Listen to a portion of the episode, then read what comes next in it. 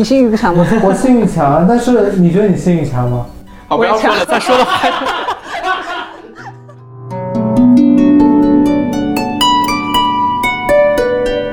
就男人骗你钱还让你伤心，那我们还不如把这钱送给大师。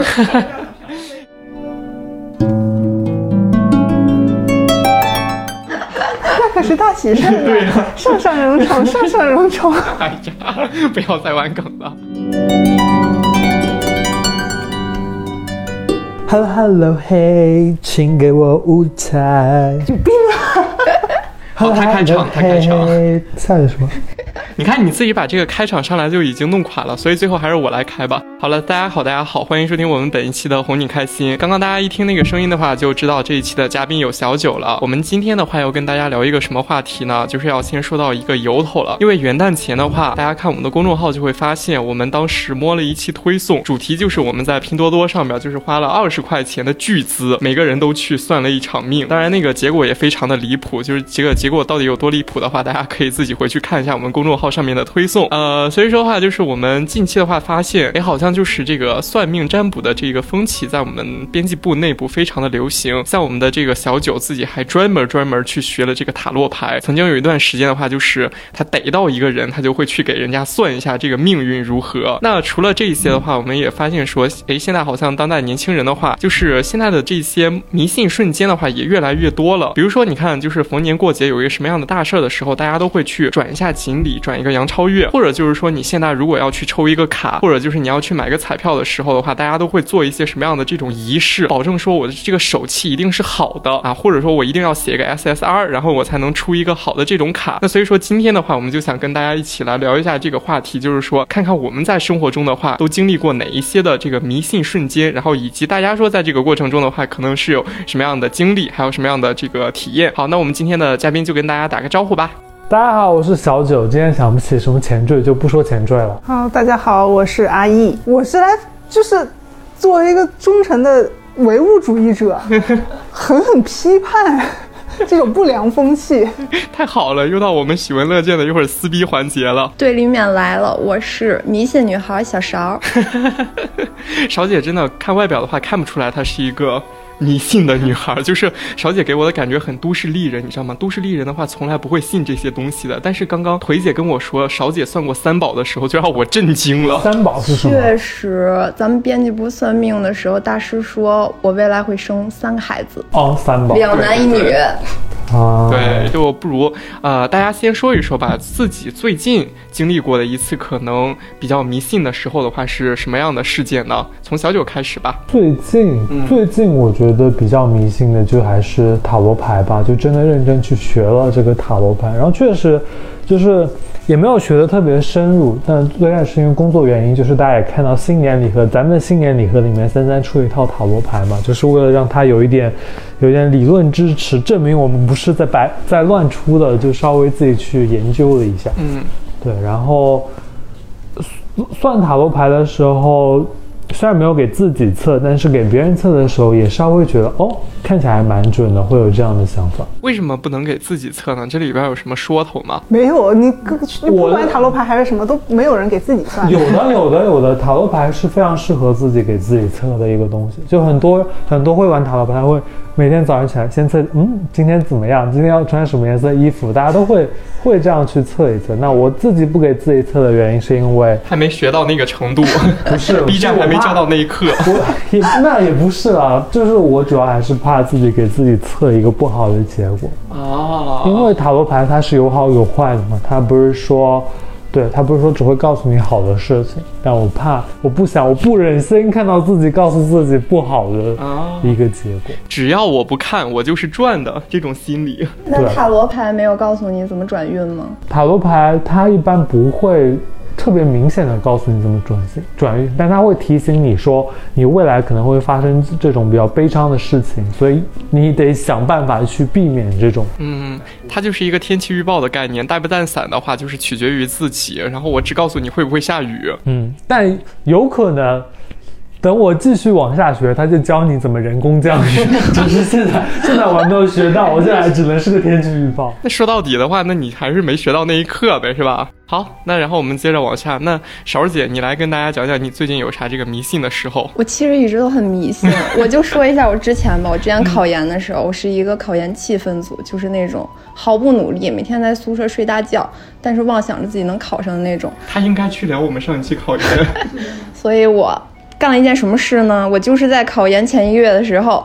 拉着我的好朋友去雍和宫拜佛，然后我虔诚的拜了每一个佛，并且在他们面前跪下的时候，在心里默念了一下我的身份证号，因为我害怕佛祖没有就是准确定位到人，我要知道，我要告诉他我的家庭住址、我的身份证号，让他保佑我。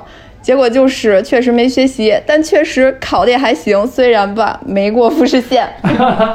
其实没没有用，身份证号没有用，主要是因为你知道，大家都是 B 卷、B 卷批卷子，就是佛祖看到这么多卷子，也不知道哪份是你的呀。确实，但是我要在这儿跟大家说一下啊，就是雍和宫是真的没卵用啊！我要跟大家反复强调这个概念，为什么呢？因为，嗯，听过上一期考研的朋友们都知道，我是考了两年研嘛。我第一年考研的时候，考完研我也去拜雍和宫了，而且有多离谱呢？就是当时我实习的时候，我们。四个小伙伴一块儿去拜了雍和宫，三个考研的，一个找工作的。拜完雍和宫之后，最后全都没有结果，你知道吗？三个考研的人，最惨的一个就是擦线错了一分儿，然后剩下那两个，我和另外一个同学的话就是错了五分儿，然后找工作的那个的话就是之后每找一份都是。差那么一点点儿，要么面试没过，要么就是笔试没过，就很离谱。所以说我就是跟大家说，一定一定不要拜雍和宫。而且我怀疑是不是因为我那天当时腰肌劳损了，我没跪下去，所以说菩萨心里边就是觉得我不虔诚。你当时捐钱了吗？有往功德箱里面放钱没有？我捐了，我还捐了二十，好吗？才二十。我是每个佛祖都是去捐了二十。你问勺姐那个店有多大？很大很大。佛祖都捐了二十。对啊。我的天，你还不如直接把这钱交给你的考官，你要是，你还不如在试卷上写“ 祝老师新年快乐”，然后祝老师那个活到多少岁？对，给我多少分，活到多少岁？老师，你把你支付宝账支付宝账号写在卷子上，我给你打钱。对，所以嗯，就大家自行判断吧。反正我自己是不太信这个雍和宫的。好，那最后的话，我们这个唯物主义者阿易跟大家说一下吧。你最近有没有什么搞过一些迷信呢？还是说你的那个迷信就是去拼多多上找大师算命呢？有，我帮他说，他算了我的，我自己说，你说，你说，我自己说，就是我昨天跟他说，他上次给我算的塔罗还挺准的，但我不会相信，我只是觉得他瞎猫碰到死耗子了。嗯，瞎猫碰到死耗子。这是塔罗的秘密，塔罗的魔法。不是，我就这种，嗯，不管是星座也好，塔罗也好，各种算命的，他如果说的跟我的比较相似的话，我会，我只会觉得，哎，还挺巧的。我就不会觉得哇，他好准，赶紧告诉我下一步要怎么做。我只是觉得挺有意思的。嗯，那你会信星座吗？不信。陶白白也不信。不信。嗯，就是我觉得他说的挺准，但是他如果要指导我以后要怎么做的话，我是不会相信的。啊，但是也没有人说一定要他指导你以后怎么做，陶白白也不会指导你怎么做。但是他比如说他说这个星座是什么什么性格，但是其实每个人他身上有很多面，你把十二个星座的你你拼拼凑凑。总有那么五六个星座都跟你是合得来的呀。那陶白白说天蝎座性欲强呢？你性欲不强吗？我性欲强，但是你觉得你性欲强吗？好，不要说了，再说了。一会儿这一期就播不出去了。为了证明，我为了证明播出去了。请问在座有谁是性欲不强的？少点说，我不。但我确实觉得很准呢，就是我从初中开始，我也觉得很准。腾讯微博上就会有很多那种星座账号，就会关注，每条都转发，什么天蝎座性欲强，天蝎座富很很爱记仇，然后什么天蝎座，其他我都忘了，我只记得这两个。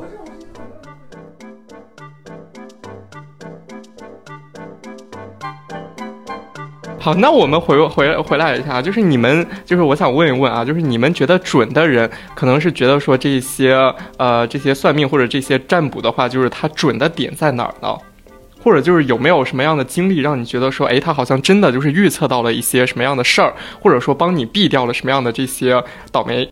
我的准，呃，怎么说呢？确实没有说帮我避掉一些什么东西，但确实我觉得很准。我之前去玩剧本杀也是今年的时候去玩一个剧本杀，然后怎么说，就是遇到了一个高人吧，呃，就是那个人第一次见我，但他就把我的性格啊什么分析的七七八八，然后还说什么说我是一个什么很爱花钱，然后那我觉得这个是他洞察人心，他见识过的，他比如说开剧本杀店，他见过形形色色的人了，他不是他是一个剧本杀的玩家，啊，那他可能玩的多，或者他那那他怎么就第一面见我就知道我是一个他想泡你啊，也不是不可以了，但但但他就是他就是能说出什么我很爱花钱，然后说出我什么身体也很差，然后晚上不睡觉，啥都能说。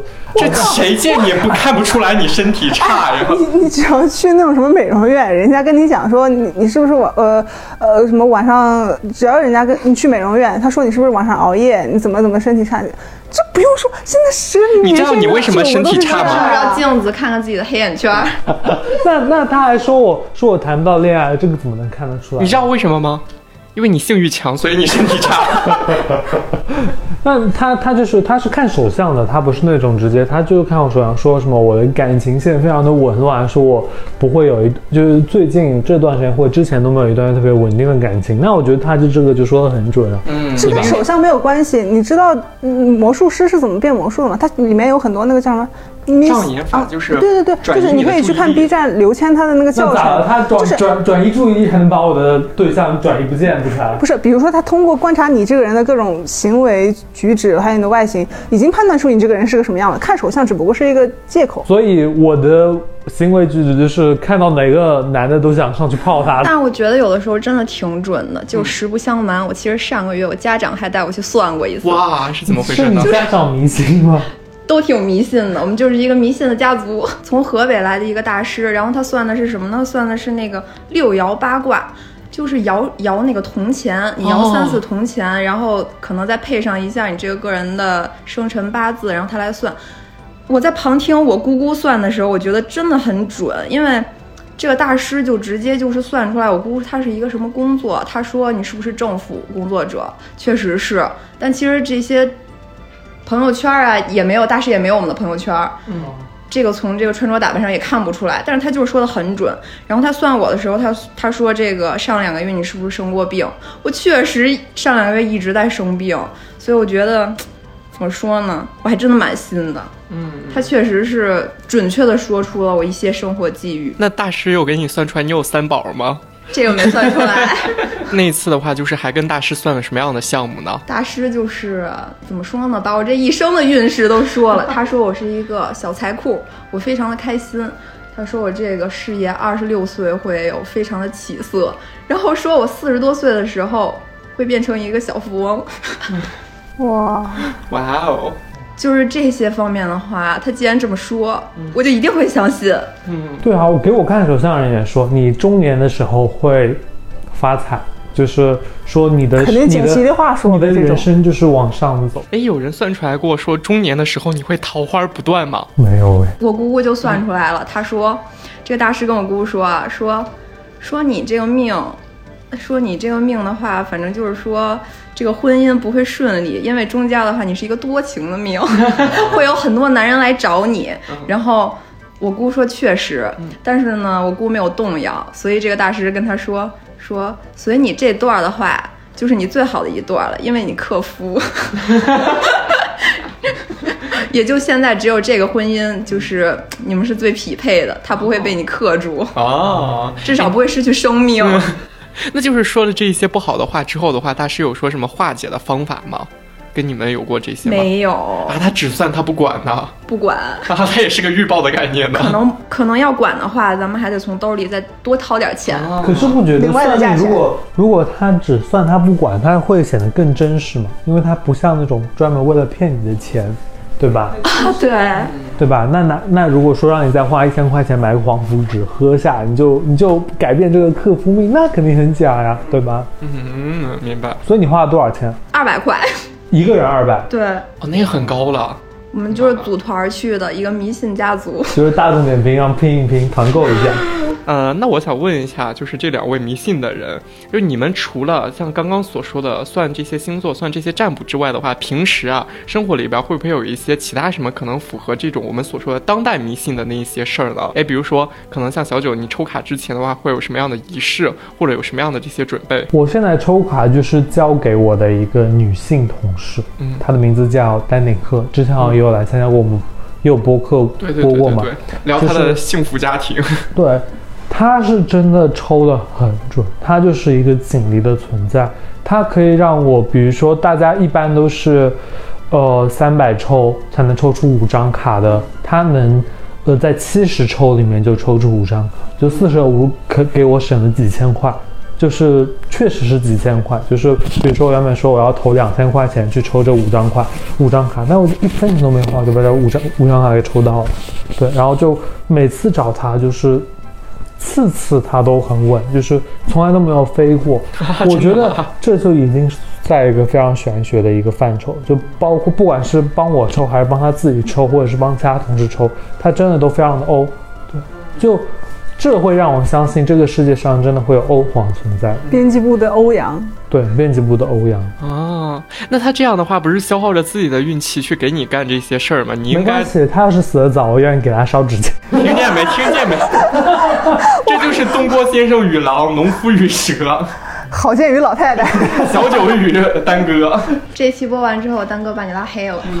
一会儿就把这段给丹哥听没。事，我大概这一个月都没有什么抽卡需求，上个月刚找过。嗯，那就等着下次的时候就再也找不到他了。对，抽盲盒也是，跟他一起抽，抽出了小隐藏，我之前都没见过隐藏款长啥样，但他抽就能抽到。丹哥平常就是那种运气很好的人吗？对，就是那种运气很好，但怎么办呢？就是为什么会有人运气很好呢？我就想不明白。就是占了我们这些运气差的人的运势，你知道？那次不是我跟你说，我我就那次剧本杀的时候，我说我运气特别差，什么石头剪刀布从来没赢过，所以我在运气这件事情上我从不打赌。那我们去找青天剑看看丹哥的这个运势，是不是我们被他微月宴冲艳了？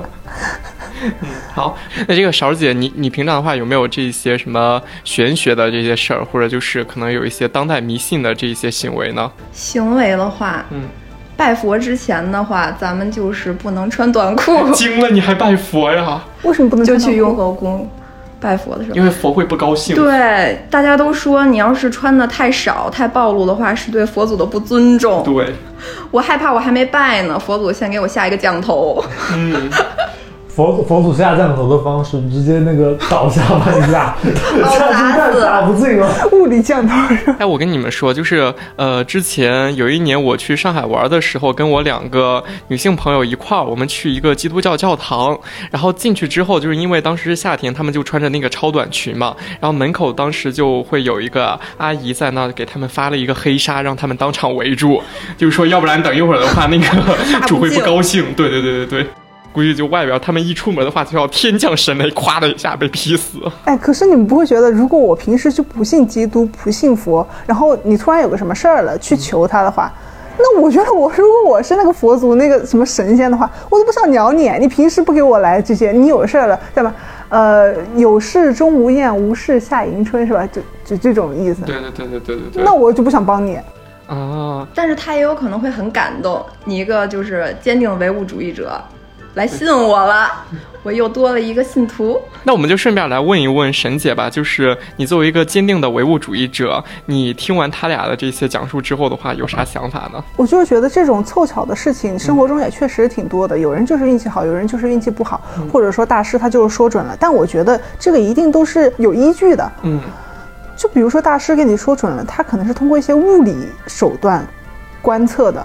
他做这一行可能见过很多的人，或者说他看你这个通身的打扮了，你的气质了，他可以判断出来。我觉得不是说真的用那个什么盘去算的。嗯但是也不排除啊，我确实身边有一些朋友，他们会学那什么周易，嗯，对，有，对，包括那个什么新新呃说唱新时代上面不是有一个什么算命的那个 叫什么来？江云生是叫那个吗？对对，对吧道士降临生。呃，对，就是通过算那个，然后耳机掉哪个方位，它可以算出来。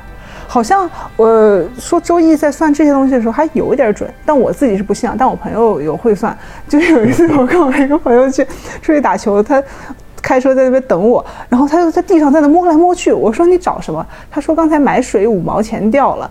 我说那你找到了吗？他说刚才我算了一卦，告诉我应该在什么什么什么南方位。算的？他是在内心里算的吗？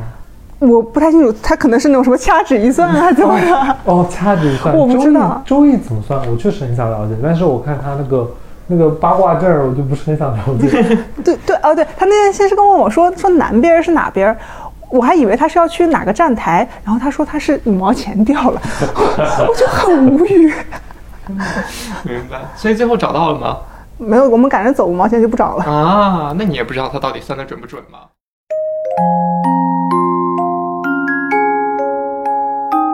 啊，你们在这些生活当中，也毕竟就是占卜过那么多次了，也有那么多的形式，或者有那么多其他的这些玄学的事儿。你们觉得说最难忘、印象最深刻的一次经历是什么？就可以觉得它准，或者说它最后算出来很离谱，或者说然后这个算的过程的话，可能是比较有趣的。没有过吗？这样的话，我先抛砖引玉，我先说一句啊，我觉得就是最离谱的一个 经历的话，可能就是上一次我在这儿，我要跟大家自爆彩蛋了。就是上一次在拼多多上面算命的时候，因为上一期的时候我们那个标题不是说的是那个什么找大师算嘛，然后最后就是说我是同性恋，大师让我滚，那其实是我的经历，大家不要骂这是标题党了，这是真的。然后当时算拼多多的这个事儿的时候，我也觉得就当时跟少姐那个思路差不多嘛，就是想看一下大师到底能不能算出来。所以说，当大师说我将来的另一半是一个什么，就是十分的快乐，不计较得失，嗯，自十分自由的魅力女人的时候，我就真的笑喷了。我觉得说这就好像真的在说我自己一样。但是你算这么多次命，有大师真的算出来你是同性恋吗？没有啊，我没算那么多次命，我基本不算命的。然后所以说当时不是我说完那个之后嘛，我跟大师说，大师我忘记跟你说了，我其实喜欢男的，你能再帮我算一次吗？大师很委婉的跟我说，说这个什么好的姻缘，就是你到了之后的话，那就是好姻缘，你就不要再强求了。我知道大师也尽力了，肯定在心里边都在骂我。大师说爬，对对对对对对对，所以说说就是我觉得这个的话，可能还稍微比较离谱吧。给我的一个警示就是说，千万不要去算二十块钱的拼多多。我不知道你们有没有什么就是像这种类似的这种经历啊？我抛砖引玉一下。我的初恋那时候还是个女生，对，那时候还是个女生，就是她的名字，就是她当时就是我们确认关系之后，她在寒假的时候去算了个命，然后算了个命之后，那个算命大师说你应该改一下自己的名字，她原本名字是花朵的朵，然后他说你应该改一下自己的名字，我也忘记是为什么了。但好像说你要改一个有火的名字吧，就改成了我的名字最后一个字，就是那个燃燃下面是有四点火嘛，那叫四点水还是四点火那？不是四点水吗？反正就是 你是要克死他吗？是水吗？是四点水吗？啊，是的，煮东西的煮不是下面是哦，也是水。煮东西要水啊。对对对，对啊那就是可能就是从木改成了水吧，就对，然后就是改成跟我一样的名字，这对我来说还蛮巧的。对，就是传下去，就是为了心爱的人改了自己的名字。实际上人家就是想改一下自己的名而已，你自己自己自作多情。然后下个月发现自己语文考试没及格，结果后来发现自己当同期了，确实。这个更悲伤一些。嗯，OK，那我们勺儿姐呢？你有什么这个难忘的一些故事会吗？这个拼多多算命真挺离谱的，嗯因为我在群里看大家这个大师给的结果全是复制粘贴的，嗯所以呢，我也去算。我跟这个腿子姐，我们俩都是五行喜火，嗯结果五结果咱们这个腿子姐她这个大力怎么说，就是大力求财的行业有五十多行，我还特意数了一下我的，我我怎么只有四十多行？我当时在想这大师是不是歧视我？后来下一段往下翻了，发现哦，原来在这个下一段的最后一句，突然就是特别的。突兀的，不自然，对对对，插入了这几个事业，原来他就是复制粘贴粘错了。嗯，而且我跟他说我是一个离异宝妈，他都没有算出来。然后最后呢，我就想说，那我算算我的桃花吧。他跟我来一句，离异不看这个的哦。那你觉得说单纯以你这个人设来说的话，他有没有达到你预期的那种效果呢？单纯以我这个人设来说的话，我觉得不太满意，因为我跟他说我已经有一个孩子了，嗯，他又给我算出仨，我到底应该生几个呀？你生四个，其中一个可能会胎死腹中。天哪！那或许就是你是一个家有儿女的概念，你马上要组成那种什么重组家庭了，对你就是刘梅。确实，你可能会有一个下雨、下雪、下冰雹。对对对对对，但是我想分享一个，就是我之前看我同学发朋友圈啊，嗯，他妈妈给他发说。说闺女，我昨天晚上梦见那个你被狗咬了，我带你去打疫苗。你最近一定要就是提防一下属狗的人，或者你身边长得像狗的。长得像狗，你不是人，但你是真的狗，我真觉得好好笑。好离谱呀！这这说出来得多伤人心呢！你说我妈妈不让我和你玩，因为你长得像狗。不过，不过确实大家会去算周公解梦，哎，对吧？我对，这个我会百度。你会百度就是什么梦到？我那天看有人说，有人百度说梦到自己被潘长江追，但不知道大家都。然后下面真的有给什么解答答案，虽然我忘记答案是什么。嗯我很喜欢把我所有的梦记录下来，但是我你居然能。记得住没？有被潘长江追过吗？嗯，没有，那你在梦里边被小九追过吗？但我肯定梦到过你们同事们。对，就我上次跟你说的，就我的梦会很现实主义。这两天就是那种半清醒半睡的状态的时候，会梦到现实中的事情。咋了？你在梦里边演绎出那个什么许三观卖血记啊？不是，那天就梦到工作上的事儿。蔡姐飞到呃呃，蔡姐那个那个去了天津，督促我跟酸姐在那剪视频嘛，就那事儿。不过确实还蛮巧的，就是我有很多个朋友跟我说说，他们什么做梦了，梦到了我，然后内容不是我拿着刀在追着他们要捅他们，就是我拿着刀在捅我自己。反正，在很多人的梦里，我都是拿着刀的。哎，这会不会跟你跟他们借钱有关的？你拿着刀就是去给我钱，快点儿。然后捅自己的话，就是说不活了，没钱了。但我不是那种爱借钱的人啊，我只能说，嗯，一个现实的映照了，现实的映照，就梦多多少少可能跟现实会稍微有一点关系啊。年轻人梦见拿刀，寓意着你近期在为人处事上不佳，经常我行我素，遭到他人的白眼。我觉得好准哦，我就是每天在公办公室里遭到别人的白眼。不是别人你说说收你的白眼吗？对，确实。你说说你的梦，快点，我帮你解一个。我有的时候就我梦里经常会出现我会飞，就是我可以不凭借任何外力子了吗，不凭借任何外力，翅膀啊什么的，我就直接育了吧就是是怎样的飞？是哈利波特骑着扫帚自由自在的飞吗？哈利波特骑着扫帚。自由自在的飞。如果梦见那，哎，而且还有区别，你梦见自己飞的时候，你的心情是快乐还是紧张的？我一般会紧张，那你会飞得高还飞得低？我是那种就有点像逃命似的在飞。如果梦见自己飞翔时心情紧张或忧郁，应该是在潜意识里对现实的一种逃避。天哪，你这句好废话我对吧？我我测一下，你是不是喜欢吃汉堡包？呃，测出来结果你是一个非常喜欢吃汉堡的人。啊，好准！对，确实好准哦。这个不是大家都会那个沙漠里，就是你你在沙漠里就是很渴，这时候你最想喝什么？你想喝雪碧可乐，你最想喝什么？水啊，你最喜欢喝水？哇，好准！好无语。好，那那那我们接着往下问一问啊，就是呃，你们家里边的人在这一块的话，会迷信吗？会信这些东西吗？不会，我们家我不知道。宗教算迷信吗？宗教不能说迷信，但是它是一种信仰，就是会有这些信仰，或者就是会有时候的话，逢一些大事儿的时候，可能会拜拜佛，或者会供一些这些吗？我外婆是温州地区的嘛，他们是信耶稣基督的。你外婆是不是就是那个那个发黑纱的那个人？黑纱是什么东西啊？就刚刚说的，不让在基督面前露那个超短裤。哦，他们是要把头发盘起来，女士女女女性要把头发盘起来，然后用黑帽子遮住，但就确实是蛮扯的。我初中的时候，我有去跟着听嘛，就是以表孝顺，就是会假装自己也信了耶稣基督，然后跟着外婆，因为他们有一条是说。就是不信的人会下地狱嘛，就是你信的人会上天堂得那那你。完了，我跟你说，你信了，但是你是个同性恋，你照样会下地狱。对，但反正就是，就这会让我的外婆就很紧张，因为她希望我们全家人都相信，但我们全家人除了我假装相信以外，其他人都可能会下地狱。对，所以她非常紧张，她甚至每到大年初一的时候，她会花钱。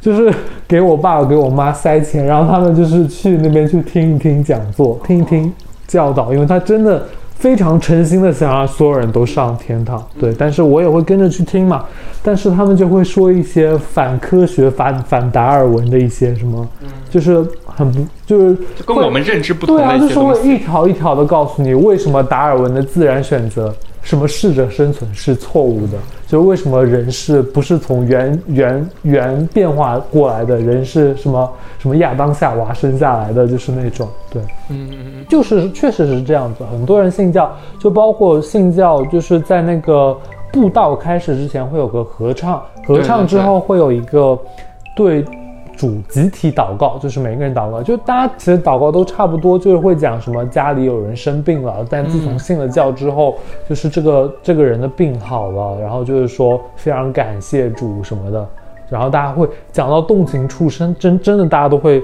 哭泣起来，就。那除了眼泪，还有什么感谢主的方式吗？有有有跪在地上哭泣的那种，对。但我其实我现在其实不太喜欢，因为以前我会觉得说这是一件，就是算是心灵寄托吧。就我外婆自从我外公走了之后，她才开始信教的嘛。然后她确实她需要一些心灵寄托，她自己心情也会好一点，也有一点事做，也可以去认识更多的朋友。但是现在他们我也不知道是什么时候开始，可能一直都有吧，就是说。每周、每月，或者说就一段时间之后，就有一个斋戒的这么一个习惯。一个六七十岁的老人，从早上到下午四五点不吃饭，就一直饿着，所以就觉得还是稍微要被科学取缔一下吧。嗯嗯，明白。小姐呢？你家里边怎么样呢？就刚刚你都说了嘛，全家组团去算命，家人在这一块的话信的多吗？既然都已经组团去算命了，说明还是很迷信。那会算信宗教什么的吗？没有哎，就还是算命？对，哎，像就是勺姐，你小时候啊，就是到现在人生的一些重大时刻，比如说像这个呃小学升、初中、初中升高中，然后还有高考这一些环节的时候，家里边有给你算过命吗？没算过我这个学习，但是我妈之前给我算过命，她说算过这个婚姻，嗯，她说我不不能早婚，就是我是一个晚婚的人，晚婚还能生仨孩儿，那真不对，容易说我早婚不会幸福，哦。你信吗？我信。真的？你为啥会信呢？我想知道，就是你的信，你会真的因为这个而不早婚吗？不会，但是就是本身我可能就是不会，不会很早结婚自己这方面。但是他这么一说，我早婚不会幸福，那我肯定更不会早结婚了。啊，就心里边会有个那比结如说，在那个时候遇到了一个什么都很合适的对象，但是他年纪有点大了，就是想跟你结婚，你怎么办？年纪有点大，不行，我喜欢年纪小的。那比如说是年纪小，他家里管得严，就是想跟你现在结婚。对他觉得结婚才有安全感，就想早点跟你结婚。那我想问他有几套房？八套，八套吗？那那我立刻就跟他去扯证。那那要是，那那你这是就会相信算命大师的话鹤吗？岗的房。嗯，那到时候看看我会我会不会跟他离婚。要是离婚的话，说明这个大师说的还是有点可信度的。咋的？真的活成了自己嘴里边人设的样子。离异宝妈明。白了，信不信算命大师的话，主要是看自己爱不爱的，就是不爱的就对不起，我我算命大师说过，我不能早结婚。对对对对对，爱了的话，那就还是一切都是真爱的力量。我觉得很多算命都是这样，就是他有说的准和不准的方面，可能各占一半。但是你只要有说了准的地方，你的心里会无限放大他这句话，对，嗯，对对对这是你的心理作用哎，跟他说的准不准关系不是很大。可是难道这样不好吗？我确实希望有一个人跟我说，你今天摸鱼，你以后也会幸福。对啊，他跟他说一些吉祥话，说一些吉利话，你心里高兴嘛？他骗你钱嘛？嗯那这跟他的本身是没有关系的。嗯，那也很好啊。但是他骗我钱，他让我开心呀。那男人 他骗我钱，我还能开心？那也有也有骗你钱让你不开心、啊，就男人骗你钱，还让你伤心，那我们还不如把这钱送给大师。谁不要想骗我的说一钱？大师些吉利话。骗你钱，还说还跟还跟你说别你那个狗男人，对，其实大师相当于做了一个心理咨询的概念，两百块钱还挺便宜的哈，起码还给你指指了一点明路啥的。但确实有大师会跟你说不好听的话，有大师会跟你说说说你死得早啥的。哎，那对我来说是喜事儿啊，我死得早。那可是大喜事儿啊！上上荣宠，上上荣宠。哎呀，不要再玩梗了。对我，我在这儿的话，我跟大家分享一下我的这个家庭啊，就是嗯，你们知道吗？作为一个传统且保守的河南女人，就是河南人的家庭怎么说呢？我妈。他是比较信就是命理，还有就是呃神的这一块东西。我印象特别特别深刻，我妈对我做过的最过分的一件事是啥呢？我高考那一年六月七号一大早，我们当时就要出车，就是去其他学校考试。出车前，我妈特地让我去校门口，然后去，她说要有东西给我。我去了之后，她干啥？她首先让我吃了一个这么长。就是说，大概有三十厘米长的一个长条粽子，就啥都没有，就是全是白馅儿的那种，你们知道吗？就纯糯米，也没有糖。你真吃了？他逼着我吃的。这个考试不噎得慌？然后再配两个鸡蛋，是吗？哎，没，不是鸡蛋，他我生嚼了一头熟的大蒜，就煮熟的大蒜，你知道吗？就是让我咽下去，就皮儿都没剥的那种大蒜，然后就是现场掏出来说嚼，我就啊。我妈说嚼啊，我说干啥呀？她说你赶紧嚼啊！我说想让你把同考场的都熏死。没呀，然后我当时我就很无语，因为我当时已经吃了那一条，你们知道吧？三十厘米长的纯糯米呀，那是啥概念呀？吃完之后人都要撑死了，然后让我去嚼那个，我嚼的真的反胃，我嚼到一大半的时候我都不行了。然后这时候我班主任打旁边过，我虽然很讨厌那个班主任，但他当时真的说了我当时唯一一句感觉是人话的事儿，他就训斥我妈说：马上都要考试了，你在这搞啥迷信？然后就赶紧。这不是迷信了，这就是熏倒同考场的其他人，其他同考生。这是一种策略。对啊，人家少一分你就多一分呐。生的大蒜是有味道的，煮熟了的大蒜它那个刺激味道是大大减少的，所以说它里边其实大概没什么味道了。当时反正就是想让但叫我吃那么长，当场吐出来。对，叫我吃那么长粽子，如果就我家里人叫我干这个事情的话，我会直接跟他说我不考了。那我对，而且最离谱的就是我爸当时站在旁边，然后我爸我就求助我爸，我爸也就没办法，就是说我妈就信这个嘛。然后其他的那些的话，包括不限于我考研的那个时候回家里边，呃，给家里边那个我爷爷上坟的时候，我妈就特别虔诚的跪在那儿，然后就是说，哎呀，孩子要考试了呀，记得保佑保佑他呀，保佑保佑你们家里边人怎么样怎么样的。我就有时候会觉得说，哦天哪，真的，我们家这些什么传统的力量真的是无限的。我妈这一块的话，可能是比较信，所以我就可能从小的话看他这一些看多了，就导致我会觉得说这一些可能不是特别的灵验，就会稍微有一些抵触。但我也会，虽然我。不太喜欢我外婆信耶稣基督，但是当我要考试要干嘛的时候，我都跟外婆说：“你帮我祷告祷告吧。”啊，你这个人真 的好离谱！我也是这样的，对吧？哎，那让你们吃一个三十厘米的粽子，再嚼一头已经煮熟了的大蒜，你们也愿意吗？还好啦，我们的比较文明。我们都是反过来的，你是妈妈强迫你，我们是我们强迫妈妈。高考之前开叉高旗袍是不是？对，跟我妈说，我跟我妈说，高考之前我跟我妈说。你这几天多为我祈祷，保佑我考出一个好成绩。我说你天天你就晚上你在那祈祷就行了。对啊，我妈说好，就是你妈的问题。对对对，结果考砸了。我们全家都根本不会干这样事情，什么穿旗袍了，这个那个，我们家里没有一个人做。旗袍是旗开得胜嘛？对对对，好扯啊！这个还不如买一盘棋子放在那里呢。中国最早的谐音梗嘛，旗开得胜。还有拿甘蔗的，就是步步高升嘛。对对对。就你家为什么都不信这些呀？没这个传统，甚至你说就是祭拜那种什么家里去世的人，我们家都很少去扫墓。就是我个人觉得，这个靠打拼嘛，你未来的路怎么样，根本没有人能说得了、说了算的。对，这不能信。嗯，是是是。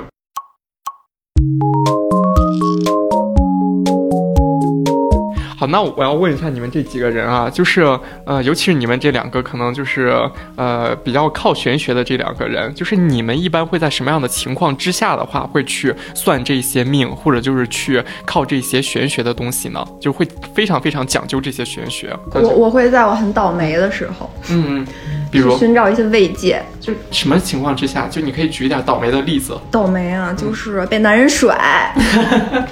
伤心，非常伤心的时候，咱们就去算个命啊，就算一算，我遇到这个男人到底是不是我命中注定，我有这个坎儿。我确实算了，大师说我前两年遇到没有遇到过正缘，所以我很开心，咱们告别了一段错误的爱情。哦，就是你的正缘还在未来的远方，好日子在后头。那个八套房的男人，对，很久以后又不能早结婚，但有八套房遇到了，到时候就是真爱无敌了。不是真爱，我也硬要说是真爱。他就是你的正缘了。没错，嗯我觉得对我来说就是比较重要的时刻吧，就是那种可以可能改变人生的一些时刻，比如说考试啊、抽卡啊，抽卡，抽卡改抽变人生卡很改变人生的。我省了两千块钱，我可以用两千块钱做很多别的事情，对吧？对我来说，这就是比较重要的一些事做。点什么呢？抽更多的卡。对 可以省一笔钱。对，就落到我自己的话，我可能也就是，嗯，在一些人生比较重大的那些时候吧，就是尤其容易让我产生焦虑、产生紧张的时候，我会觉得说，哎，我可能特别信这个玩意儿。就，呃，比如说像我最近，我其实就蛮焦虑的。上一次我这么焦虑的时候的话，还是考研出分前。然后第二年，我当时考研出分前的话，就是找我的那个朋友算了紫微，然后结果就算出来，他说，哎，我今年学运很旺，然后我的这个什么事业也很旺，所以说第二年当时就顺利的考上了。就当时还觉得说，哦，是不是这一块的话，可能稍微准了那么一下，就稍微说了咱们不请这朋友吃个十顿饭。对对对，当时请了，当时真的非常非常的感谢他。对，所以说就是对我自己而言的话，可能就是觉得说算命吧，或者就是有一些玄学的这些事儿，可能是我自己真的感到特别焦虑、感到不确定的那个时候，它是疏解我自己心情、疏解我自己情绪、转移自己焦虑的一种方式。对，但如果真的在平常的那种日常生活里边，你说我穿个什么东西，或者我要不要买啥玩意儿的话，我可能不会算这个东西。对，因为我觉得说突然觉，我突然觉得你这个方，我突然觉得你这个方式还不错。因为如果我遇到你这样的情况的话，我会往自己内向内去找原因。嗯。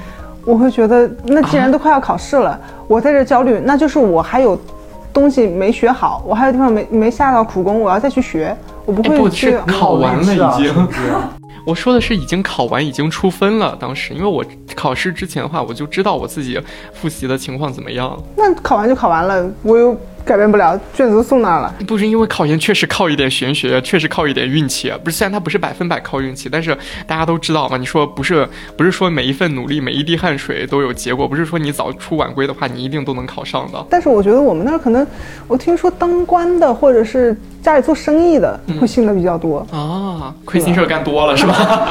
就越是像我们这种普通老百姓越不会去信。嗯，嗯，啊，不过我有一个，我我也讲个好玩的，我有个初中同学，呃，高中同学，他当时算命说他命里要带一个鸡，就是嗷嗷叫的那个公鸡，然后身上要多一些跟鸡相关的东西，所以他的那长了两个然后呢，现在呢？你在干嘛？你在干嘛？女同学啊，女同学，你在你在想什么东西啊？我什么都没说啊。好脏啊！对，最后拉回来，这个女同学，所以她的那个笔后面有个小坠子，是一个小鸡，然后她的抱枕也是一个鸡的图案，甚至她有一个玉佩，里面嵌了一块金属的金的片儿，是一雕了一只鸡的图案。一开始去算，大师跟他讲说要带鸡，后来家里就给他买了这个里面带一个金片儿的一个玉佩。后来过了一段时间，突然有一天，玉佩里面的这个鸡不见了。飞走了，变成凤凰了。变成蝴蝶飞走了，这我也不知道什么意思啊。然后他就又去找大师算，大师说你本来应该有一劫，然后这个鸡帮你挡掉了，哇，鸡能挡什么劫呀？我不知道。然后挡男人。哦，他 还大师还说哦，第一次算的时候，大师还跟他说身上要带桃木枝儿，就是好像什么道士还不是什么东西那种东西。然后说着，他那天在学校跟我们就瞎聊天嘛，说着他从校服里掏出了一根 一节桃木枝。但大家也会说破财消灾这样的话，这其实也是一种迷信。算是一种安慰吧。对，岁岁平安什么的。嗯，就像你买那么多彩票的话，你会觉得自己是破财消灾吗？不，我我会觉得我是在增长知买彩票，它识。本身就是一个娱乐活动，好不好？好的，好的，好的。你看这这就很好，能分得清什么是娱乐，什么是真正的这个需要一些心理安慰、心理寄托的这个地方。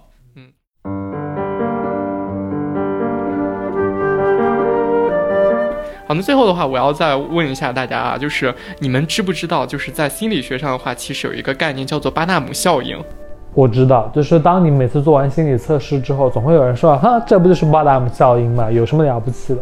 对对对对对，那你跟大家解释一下吧，什么叫做巴纳姆效应？巴纳姆效应呢，它就是说，当你看到一些似是而非的话的时候，总会把它带入到自己的身上。嗯比如说，他说你是个男人，说我操，好准。对，然后比如说他说你是一个人，你就说我操好准，所以天蝎座性欲强，我操，好准！那确实准嘛。你等到四十岁的时候，你再看一下是不是真的。那要是如果他说我是什么白羊座恋爱脑什么，我肯定说啊我不是啊，对吧？嗯就是说那些文案会说一些比较，就是那些心理测试的文案，包括什么性格主导色啥的，就是大家就会说一些很很很广泛的一些文案吧，就基本上不会让你觉得不准，所以这时候就会运用到这个巴达姆效应，因为你会很容易把自己带入进去这种模棱两可的话里面。对所以说，你们之前算命或者就是算星座、算占卜的时候，有听过这个说法吗？可是我觉得跟巴达姆效应不太有关系，嗯因为现在算算命，他们就真的很能豁得出去，他们都能算你有几个孩子，对吗？对吧？那这个巴达姆不起来啊，你也不能说而且这是孩子，精准到那是我孩子性别？啊，那万一我将来没生呢？万一你结将扎了呢？将来生了一个阴阳人，又男又女，然后这时候是巴达姆效应，哇，好准！嗯，其实我倒是觉得说，就是巴达姆效应的话，可能是在一些就是不太靠谱的那些大师身上，就是或者就是一些初学者的那些身上，他可能就是比较准的。就是我们对什么凡事儿，就是嗯，不要太迷信，或者说是太靠这些东西。你不能说看到一个什么似是而非的这些描述了，或者说有一些什么这些运势东西了，就自我代入，觉得说我靠，我这一周的话，我这今天的话，一定都是这个样子过了。确实，对对对，你生活毕竟就刚刚沈姐说的嘛，生活是自己的。我期末考试考不好的话，为什么我不想一想，是不是我平常没努力呢？要我我反而应该反思啊，是我神拜的不够吗？这一想就很不靠谱，嗯是，吧？对，就是我我就你说到这个，我想到我有一个朋友，就是他算塔罗牌嘛，嗯他一开始算很准，就是能把 来算的人算的稀里哗啦在那哭的那种。然后咋还能算哭了？因为就说得太准了，说算那种情感嘛，嗯说你前男友怎么怎么样，然后算的感情就、哦、好准。但是他跟我说，就是因为他跟这个人就是已经认识，稍微有一点了解了，知道他一点事情，也晓得他要听他喜欢听什么样的话，嗯。你顺着他说就好了。嗯。至于什么塔罗牌的那个谜面，就是他的解释其实是挺广泛的，嗯，你只要不要完全的方向相反，你怎么解释都可以哦，它是圆的回来的。它，我觉得它更多是在一个口才、一个观察，嗯呃，那种心理层面，其实还是有一定科学依据的。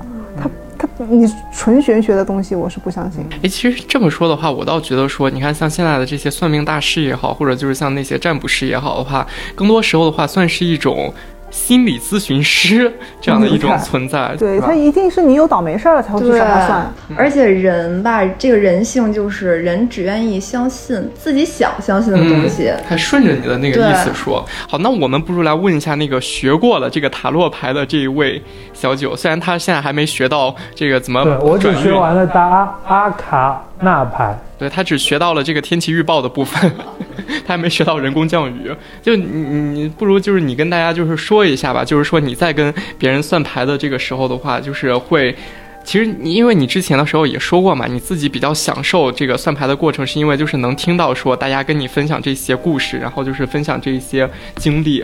你就是说，当你听到这些事儿，或者就是大家算的这些问题的时候的话，你会怎么样去，呃，给大家说这个运势，或者说是怎么样去算这个东西？你这个问题问的好深奥，但确实，我觉得玩塔罗牌一件比较有魅力的地方，就是你可以知道别的人就是最近比较困扰他们的一件事情就是满足自己的八卦欲。对，我觉得这个其实是一个故事会的概念。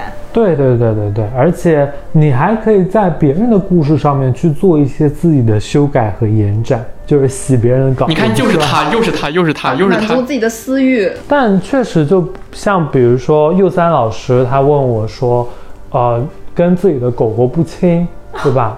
就是问，就是该怎么办？该怎么办？对，那就是肉肉呀！对，就是有会会认真去算，就是说为什么会不清？那这种肯定怎么说呢？因为我能做的其实就是基于这个牌面，比如说一张牌它表现出的一个大概的意思去做一个延展嘛。对，但说的话，其实我自己评价的话也是有一点八达姆，就是也是比较模棱两可的话，就包括一张牌它可能有呃几种不同的意象，然后的话，有可能也是一些比较广泛的一种意象，所以大家听了都会觉得说，OK，那可能是真的算是这样对的，但其实它也是有难度的，所以就。比如说我我现在比较用的是一个牌阵，是一个可以预测过去、现在和未来的牌阵。未来的话，你可以自己胡诌嘛，就是因为没有办法，大家都听到了，听到了，听到了。就是根据那个牌面去做一个预测嘛，那这种预测就没有办法说应验不应验。但是像过去和现在的话，那确实需要一点功底的。嗯，功底指的就是套话。但 比如说像尤三老师说他跟他家狗狗不亲，我都可以张嘴就来，那可能是他小时候对这个狗付出不够，导致这个狗跟他不亲，陪伴不够。对，陪伴不够，那也有可能是因为的尤三老师长太丑了，把狗吓着了。好了，这句话你真的是可能，也有可能是对吧？那理由是很多的，但不可否认的是，确实，对，那这还用算吗？那还是要算的。那说不定哪天算出来，就确实是因为右三老师长太丑了，把狗狗吓到了。回回头就放给一会儿右三就拿着刀来了。对，没有啊，但有些确实还是可以算，而且我是比较低级的塔罗牌，那种比较高级的塔罗牌还没到算几个孩子的地步是吧？对对对，还没有到人工降雨的那个啊，地步你还是那个巴纳姆骗人阶段。嗯。嗯，明白。但确实很好玩，而且我个人我比较想安利塔罗牌一点是，塔罗牌它的艺术价值确实是蛮高的，确实它里面有很多什么宗教方面的东西。而也也不是宗教方面的东，啊对，有一点吧，确实是有宗教方面的东西，但我觉得它就是它真的能用一张牌，它的每张牌的画面都很丰富，确实能给你讲一个很好的故事，而且它的牌面确实很好看。对对对对对对，当年给我算塔罗牌的人，我到现在都记得他给我讲的第一张愚人，他那个牌的意象就是一个人扛着一个东西，就是非常阳光乐观的，目不就是他眼睛是往上看，他没有看眼前的路，但其实他已经走到了一个对他走到了悬崖边上。嗯，我对愚人这张牌最喜欢的点是，呃，愚人这张牌他是用手里的权杖去挑自己的行囊的，这是一个非常细节的地方，就是说明他还不知道怎么去合理的使用自己的权杖，他以为这个权杖它只是一个用来挑行李的工具而已，对吧？就是当你把这种画面解读说出来给别人听的时候，对吧？别人就觉得哦，你很拽，你真的很懂塔罗牌，就从某种角度也可以满足我的一种就是一个画面，然后最大家各终自表还是一个。目的，满足自己的欲望。啊果然是天天蝎天蝎座 性欲强还。不干那种恋爱脑的事儿呢。确实。好，我们今天的结论就是天蝎座性欲强。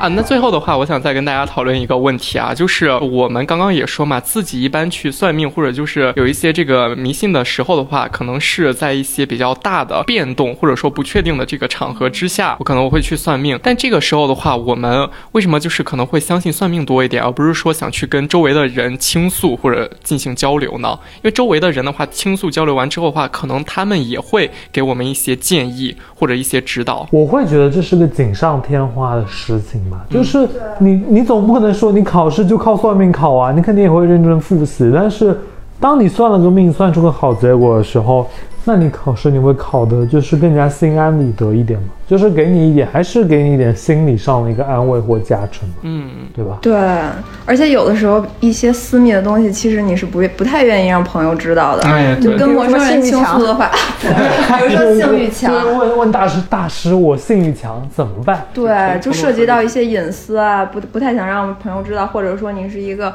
纯纯的恋爱脑，朋友天天骂你，赶紧跟他分手吧，分手吧，你就不分，这时候你又又遇到感情问题，就不太好跟朋友开口了。你就应该拿一朵玫瑰花，分吗？不分，分吗？不分，这个也是好简单的玄学，那好简单的迷信哦。对，确实就是小姐刚刚说那点的话，也让我觉得，就我自己可能就是这样的人，就是有时候的话，我觉得自己的有一些，呃，遇到的问题或者我的一些焦虑，其实很自我，就是我不太想让别人知道，说我最近有一些哪一些脆弱的点儿啊，我不不想让别人知道我是一个脆弱的河南女人，我是一个坚强的河南女人。对，所以说这个时候的话，就是我其实告诉一些陌生人，或者就是告诉一些大师的话，可能他更能给我一些心理上的这种安慰吧，对就是既能倾诉了，然后我又能得到一些好的这些帮助。而且迷信从某种角度上来说，也是能给你一个期待感嘛，嗯就是会让你觉得你以后会有好事情会发生，嗯对吧？对，因为他毕竟会只挑好的跟你说嘛。但哪怕他挑坏的跟你说，你也期待就是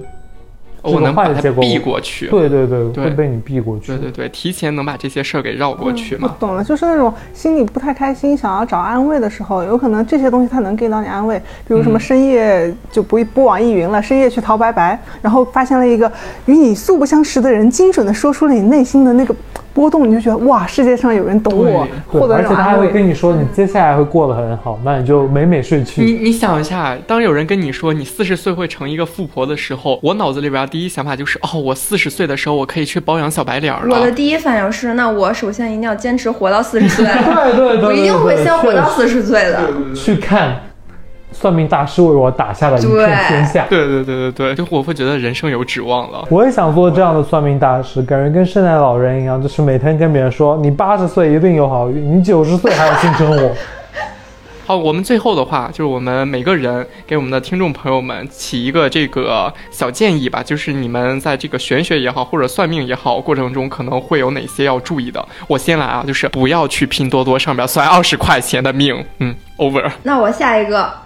我下一个，我给大家的建议就是，咱们可以迷信，但是不要过度迷信，以及手机里都要装一个全民反诈 APP。上去了，上去了，上去了，价值上去了。我是希望大家都可以了解一下塔罗牌，因为我觉得塔罗牌真的很有魅力。嗯，对。然后大家可以来找我算命，我的打广告，打广告。算塔罗牌，找我算塔罗牌，塔罗牌挺便宜的，一杯喜茶就可以。虽然我不是福建人，但是我还是想说，三分天注定，七分靠打拼，爱拼才会赢。不信命的，保守的江苏女人，江苏女人，与君共勉，与君共勉。行，那我们这一期节目的话就到这儿了，然后也非常感谢我们的听众朋友可以收听我们本期的节目。那我们这一期节目的话，就到时候欢迎大家积极在我们评论区留言，我们会抽取一位幸运的观众朋友，然后让我们刚刚入门塔罗牌啊，现在还在这儿看天气预报的这个小九，给大家看看你的这个天气如何，将来是会下雨，还是会刮风，还是会晴空万里？然后到时候的话，就是在与他之间，说不定就会有一些什么性欲强的这些深度交流。行，那我们这一期节目的话到这就结束了，大家一起说个拜拜吧，拜拜。拜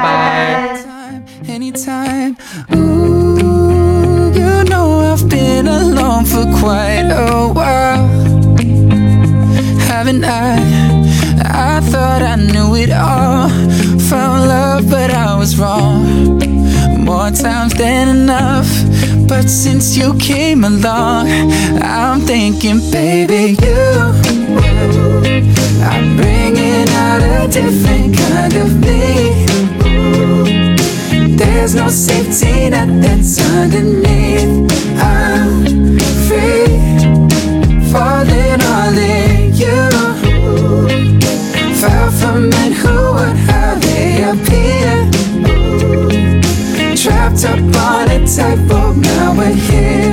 We're free, falling all in. Every time I see you, baby, I get lost. If I'm dreaming, baby, please don't wake me up. Every night I'm with you, I fall more in love. Now I'm laying by your side. Everything feels right. Since you thinking, baby, you.